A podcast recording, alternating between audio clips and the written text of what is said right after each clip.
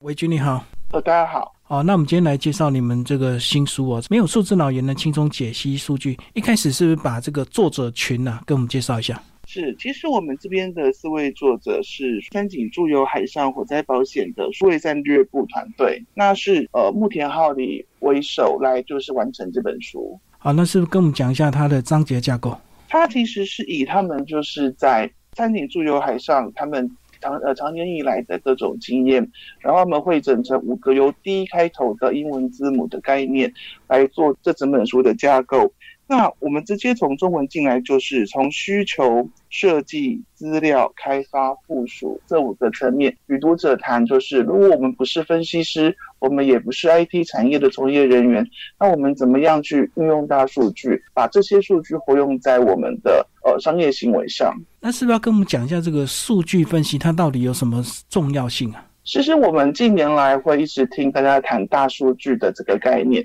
但是这个。概念似乎离我们非常遥远，但其实透过这本书是可以，我们可以了解到说，大数据这个概念不仅并不是离我们非常遥远，而且也不用到就是非常专业，也可以进行类似的分析或者是相关的解析。好，那是不是就跟我们讲它的五 D 的一个框架？是它的五 D 框架，就是我刚刚提到的。先有需求，然后再进入设计，然后再透过呃企业或公司内部原先的资料，然后进行开发，最后把这些资料做成能够与公司同仁分享的形式。因为它这个部分，它特别强调是说，很多资料是即使是经过分析做成表格之后，嗯，公司内部的成员也没有办法完全去理解，到最后就是连理解都有问题的话，应用上当然也不可能去做很好的运用。所以这一本书的重点也是告诉我们说，那为什么会说没有数字脑？它其实是要强调说，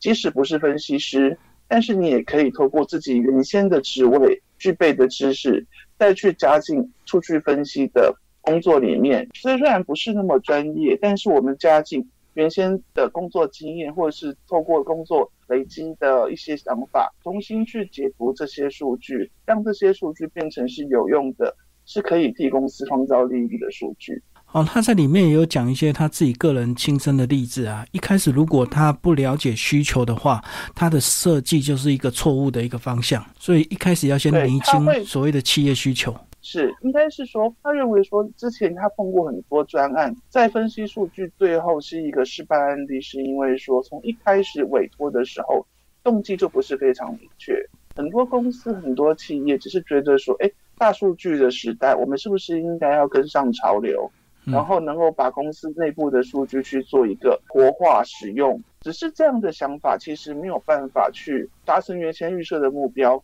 因为可能一开始就不晓得我是为了什么要做这个数据分析，在没有目标的情况下，即使是专家进行数据分析，最后也会出来一个很笼统的表格或或者是比如说饼状图、曲线图之类的。那到最后就是大家看不懂，也无法活用，到最后就是一个没有用的纸上资料，就会觉得说，哎，大数据不过就是这样子而已。那所以他是认为说。如果说要让这个数据最后分析出来是有用的，是可以用的，是可以创造利益，一开始就要确定我们是为了什么目的去进行这样的分析。其他跟我们这一两年大家提到所谓的数位转型是有点类似哦。数位转型就是把我们的很多的资料都要把它数据化、数位化，然后自然就会整理出一套系统这样子。那其实它里面也讲到说，你个人或者是你们公司并不一定要去聘请一个所谓的专业的什么呃资料分析师这样的一个背景，其实他个人呢是文科背景，也是这样子而进入这一行。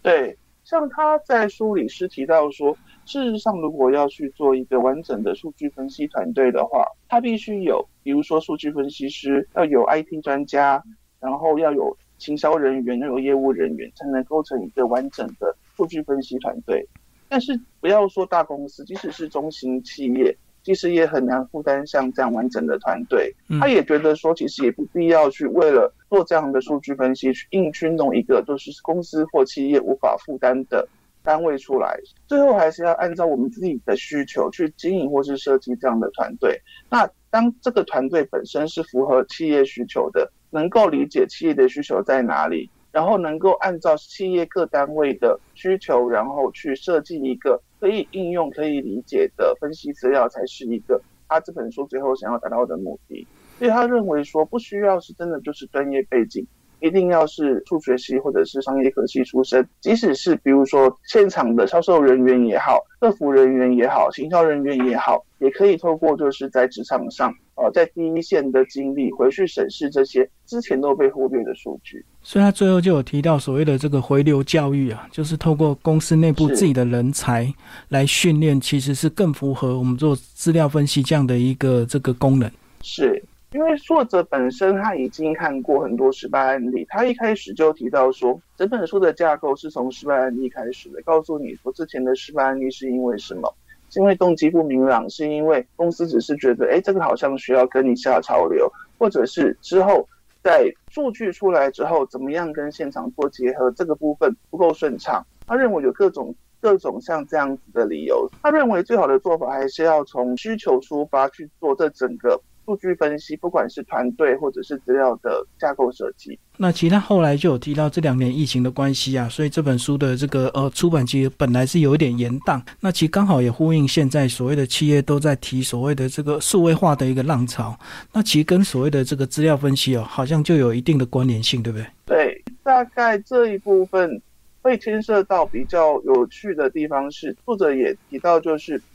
事实上，因为就是这几年，嗯，因为疫情的关系，所以我们在呃在行销在业务上会多了过去比较没有那么重视的区块，比如说像电商，比如说像就是如果我们脱离实际的店面陈列的话，可以去做怎么样的战略设计？那这个部分是不是回到就是过去销售的数据上去找线索？因为作者本身他也说，他在进入就是呃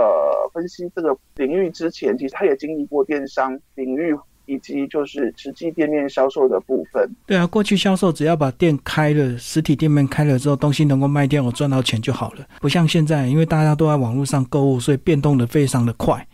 然后因为变动的快，所以你更要掌握这个消费者的一个这个数据习惯，这样。对。而且就是电商来说的话，它有更多数据可以去做更细微的数据分析。但是它也提醒读者，就是企业或公司往往会有一个迷思，说：，因为我过去累积很多数据，一定可以用，我一定可以从这些数据当中得到得到一些线索。但是它也提示读者们说，这些数据还是要经过检查跟显示，因为很多数据很可能会因为当时收集数据的人通常会是现场的人，或者是。呃，实际对应顾客的人，他可能是因为客服、因为销售、因为行销而取得这些数据。那这些数据很有可能在取得的时候不够完整。比如说销售现场，他可能本来希望能够记录一下，OK，我今天做的呃这一笔交易，呃，